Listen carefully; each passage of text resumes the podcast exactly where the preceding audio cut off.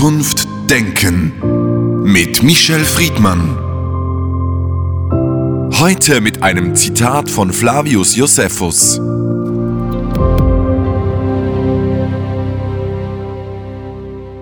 Ihre Übungen sind unblutige Schlachten und ihre Schlachten sind blutige Übungen. Michel Friedmann, im Moment finden die Olympischen Winterspiele in China statt. Lassen Sie uns aus diesem Anlass zurückdenken und blicken auf die Idee in der Antike von Olympia. Inwiefern ist die noch aktuell? Die Idee der Völkerverständigung, die Idee, dass Sport Menschen zusammenbringt, die Bedeutung des Sportes, aber vor allen Dingen auch die Idee des Leistungswettbewerbes, all diese Fragen sind heute so aktuell wie damals. Wenn man aber sich daran erinnert, dass das damals mit knapp 250 Sportlern und Sportlerinnen angefangen hat und was daraus für eine kommerziell und moralische Blase entstanden ist, dann merkt man, dass der Geist, von dem sie von damals ausgegangen sind, sich heute kaum mehr wiederfindet. Dieser Geist war ja seiner Zeit irgendwie voraus und hat dann alle nachfolgenden Jahrhunderte sehr stark geprägt. Können Sie diesen einfach einmal beschreiben? Ja, der Geist ist die Frage, die Idee, die Sehnsucht des Menschen aus der Welt, erst einer kleineren, dann einer globaleren, das hat was dann mit den neuen Olympischen Spielen zu tun, zusammenkommen. Und vor allen Dingen geht es um junge Menschen. Und dies im Sport, in einer Tätigkeit, in der sie miteinander in einem Wettbewerb sind, sich einerseits in diesem Wettbewerb messen, andererseits aber zusammenkommen. Und dass es diesen internationalen Geist gibt, der Grenzen überwindet, der auch Abstand nimmt von der Person und ihrer Herkunft, sondern letztendlich davon ausgeht, junge Menschen kommen zusammen, sind körperlich aktiv und haben bei der Gelegenheit die Möglichkeit, sich zu sehen sehen. Nur, man muss sich das immer doch in dem jeweiligen Zeitraum überlegen, denn an diesen Spielen teilzunehmen war früher, heute teilweise immer noch ein Privileg der Privilegierten. Gleichzeitig sind aber gerade die Olympischen Spiele in der Postmoderne, in der wir uns befinden, auch eine Möglichkeit von Menschen über ihre soziale Schichten hinaus zu erfolgreichen Sportbiografien zu werden. Sie haben es erwähnt, es waren auch die Spiele von Klassen, Eliten, Privilegierten, aber es waren eben auch Brot und Spiele für das Volk und zwar ganz brutal. Es ging ja letztlich auch um Mord und Totschlag. Diese Abwechslung und Ablösungsidee auch die Idee, dass man damit politische äh, Konflikte wegretuschieren kann, ist damals schon angelegt worden. Da haben Sie vollkommen recht. Man versuchte das Volk, das ein schweres Leben hatte, ein ungerechtes Leben ertragen musste, mit solchen Spielen und Pomp und Wettbewerb etwas anzubieten, wo man sich erfreuen konnte. Und in der Tat, diese Spiele waren damals teilweise tödlich in der Vorstellungswelt der Menschen war der verlierende Sportler sowieso eine Person, äh, die kaum mehr von Belang war. Und es zeigte aber auch die Macht der Veranstalter dass sie in der Lage waren, wie übrigens damals nicht nur während der Olympischen Spiele, über Leben und Tod ihrer Bürger und Bürgerinnen zu entscheiden. Und diese Brachialgewalt gehörte zu der Aussage dieser Spiele, denn selbst wenn diese Spiele für Abwechslung gedient haben, so sollten sie insgesamt klar machen, wer ist der Herrscher im Staate und damit auch, wer hat die Gewalt in diesem Staat. Olympia war ja ein heiliger Ort in seiner antiken Zeit, ein überhöhter Ort, ein metaphorischer Ort. Wissen, dass heute ist dieses Olympia, die Olympischen Spiele, aufgeladen von einer religiösen, säkularen Form des Metaphysischen oder wie sehen Sie das? Ich würde diese Begrifflichkeiten für die Neuzeit nicht verwenden, übrigens auch für die Ursprungszeit nicht verwenden. Im Gegenteil, es ist knallhart und es ist eine Idee, die für alles missbräuchlich sein kann. Sie ist ein Propagandainstrument, das haben wir auch gesehen bei den Olympischen Spielen 1936 in Berlin.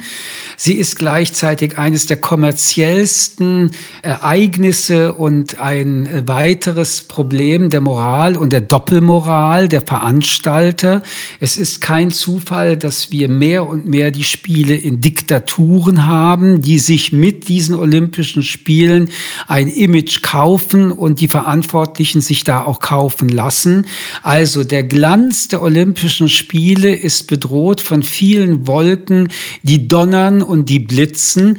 Auf der anderen Seite kommen trotzdem immer wieder junge Menschen zusammen, die jahrelang trainieren, sich vorbereiten, Einzel- und Teamgroups, die versuchen, über ihre körperlichen Anstrengungen in ihren Sportbereichen ein internationales Event zu organisieren und wenn sie denn zusammenkommen, mit Ausnahme der Corona-Zeit, hat es schon etwas, was man sonst selten erlebt, nämlich dass junge Menschen von überall mit einem gleichen Ziel, in einem Fairness-Gedanken sich eine gewisse Zeit miteinander verknüpfen und hoffentlich merken, dass die Frage, ob man eine sportliche Leistung schafft oder nicht, nichts mit der Herkunft, der Nationalität, der Ethnik oder sonst was zu tun hat.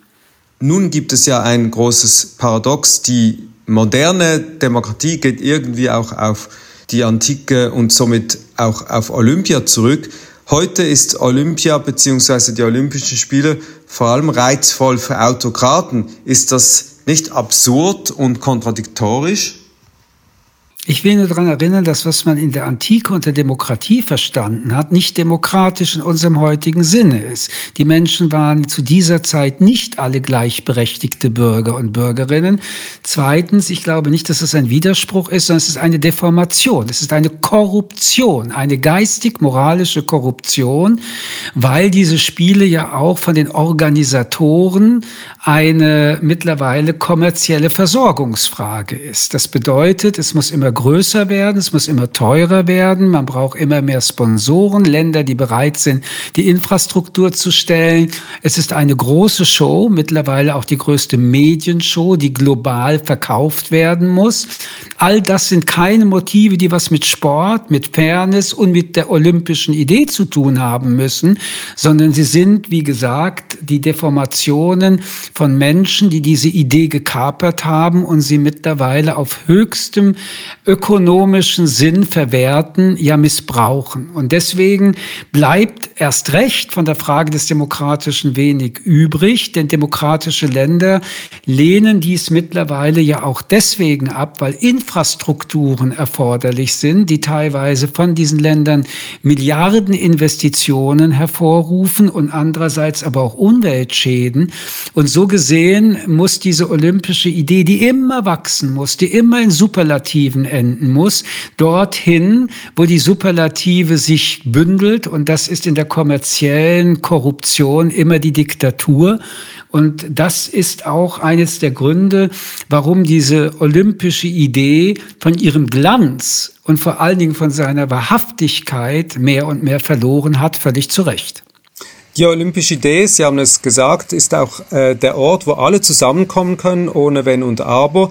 Jetzt haben wir einen diplomatischen Boykott zum Teil dieser Olympischen Spiele von westlichen Staaten, die nicht daran teilnehmen auf Ebene der Politik äh, oder Diplomatie. Die Sportlerinnen und Sportler sind aber alle dort. Philosophisch betrachtet, wie soll man mit sowas umgehen, mit dieser Asymmetrie? Wie ist die richtige Reaktion zum Beispiel auf Spiele in Russland, in China? Was soll die Politik da tun oder tut sie eigentlich immer das Falsche?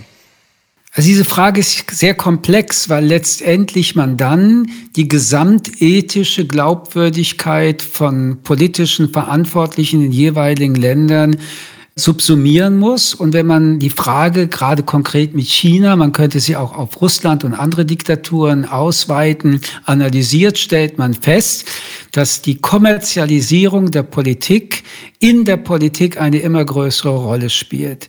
Das heißt, die Frage, wie man mit Diktaturen umgeht und welche moralische Standards man dann festmacht, hat oft damit zu tun, wie weit die Handelsbeziehungen, die ökonomischen Beziehungen mit diesen Ländern eine Rolle spielt.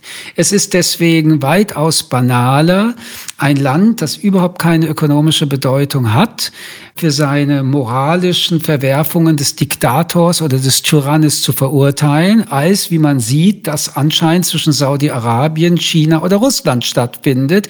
Dort ist Politik zurückhaltender, weil gegenseitige Abhängigkeiten und gegenseitige Sanktionen und gegenseitige Maßregelungen viel wahrscheinlicher sind. So gesehen ist es relativ wohlfeil, ob die deutsche Regierung oder andere Regierungen durch Regierungsvertreter in China anwenden anwesend sind. Gleichzeitig möchte ich sagen, es ist ganz richtig und wichtig, dass sie nicht dort sind, weil sie für die Dissidenten in China sonst das falsche Signal gesetzt hätten, anwesend zu sein. Aber die Tatsache, dass sie nicht hingefahren sind, hat überhaupt keine moralische Bedeutung für die Länder, von denen diese Staatsleute kommen, also in Deutschland. Denn letztendlich wissen wir alle in der westlichen Welt, auch in der Bundesrepublik, aber auch in der Schweiz, dass es eine mittelbare Korruption gibt, die Politiker und Politikerinnen dazu nötigen, so sagen sie es, in der Abwägung aller Interessen, die man für das eigene Land machen muss, auch die ökonomischen zu betrachten. Sehr oft kommt dann das Argument der Arbeitsplätze, die verloren gingen. Es kommt aber auch das Argument des Purismus. Es kommt das Argument, wenn wir es nicht tun, machen es trotzdem die anderen, die Geschäfte mit den Diktatoren.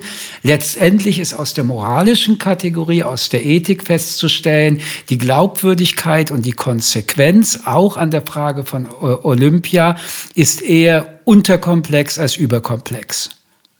Etwas, das auf Olympia zurückgeht, ist das Stadion, der öffentliche Ort, der heute überall äh, sichtbar geworden ist kann man vielleicht sagen, dadurch, dass die Olympischen Spiele auch in solchen Staaten stattfinden, sich langsam Gesellschaften öffnen können, dass das Stadion und die Idee eben auch dort etwas bewirken kann, oder ist das naiv? Also man muss doch wirklich das konkrete Beispiel von China nehmen, wo selbst Sportler, Funktionäre, Journalisten, alle, die dort sind, sich eine App antun müssen, zwangsweise, von denen wir alle wissen, dass sie die Gefahr jedenfalls in sich trägt, dass sie eine Spionage-App ist und bleibt. Man muss sich vorstellen, wie viele Freiheitsentzüge alle Menschen, die aus Freiheiten gekommen sind, sich in dieser Diktatur antun und gleichzeitig auch wissen, dass in diesem Land Menschen leben, die noch nie äh, frei waren oder wie die Uiguren verfolgt werden seit Jahrzehnten. Man muss sich darüber bewusst sein, dass man in eine der härtesten ähm, Diktaturen der Welt gerade so tut, als ob auch in so einem wunderschönen Stadion die Welt in Ordnung sei.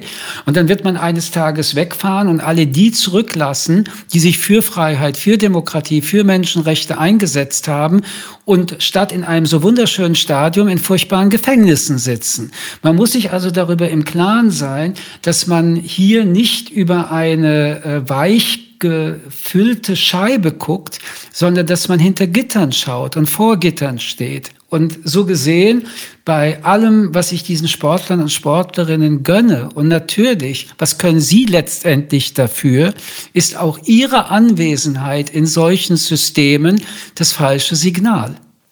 Was heißt das zum Schluss für die Medien? Diese Medienberichterstattung könnte ja Teil der Lösung sein, indem man öffnet, aber vielleicht auch Teil des Problems, nämlich dass sie die Propaganda weiter vermitteln. Wie kann richtige Medienberichterstattung funktionieren, beziehungsweise sollen Medien überhaupt über solche Events berichten? Wir stehen da in einem großen Konflikt und das Dilemma ist schwer zu lösen. Ich glaube, dass die Medien, ähm, wenn man das sowieso erst generalisieren darf, was ich nicht glaube, aber dass viele Medien jedenfalls sehr deutlich eine duale Lösung gefunden haben. Einerseits berichten sie über die äh, Schandtaten der Diktatur und andererseits berichten, berichten sie über die sportlichen Leistungen.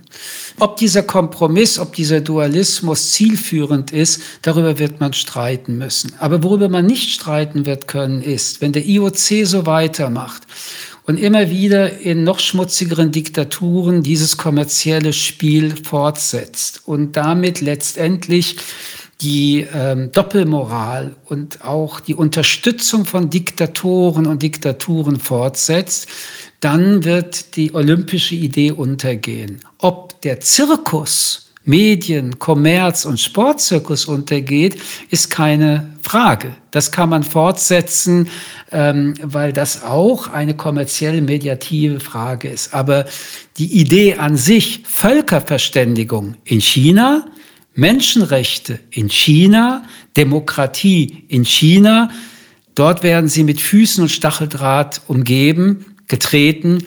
Das ist ein Paradoxon, das nicht auflösbar ist. Michel Friedmann, vielen Dank für das Gespräch. Ich danke Ihnen. Zukunft Denken mit Michel Friedmann. Ein Podcast des jüdischen Wochenmagazins Tachles.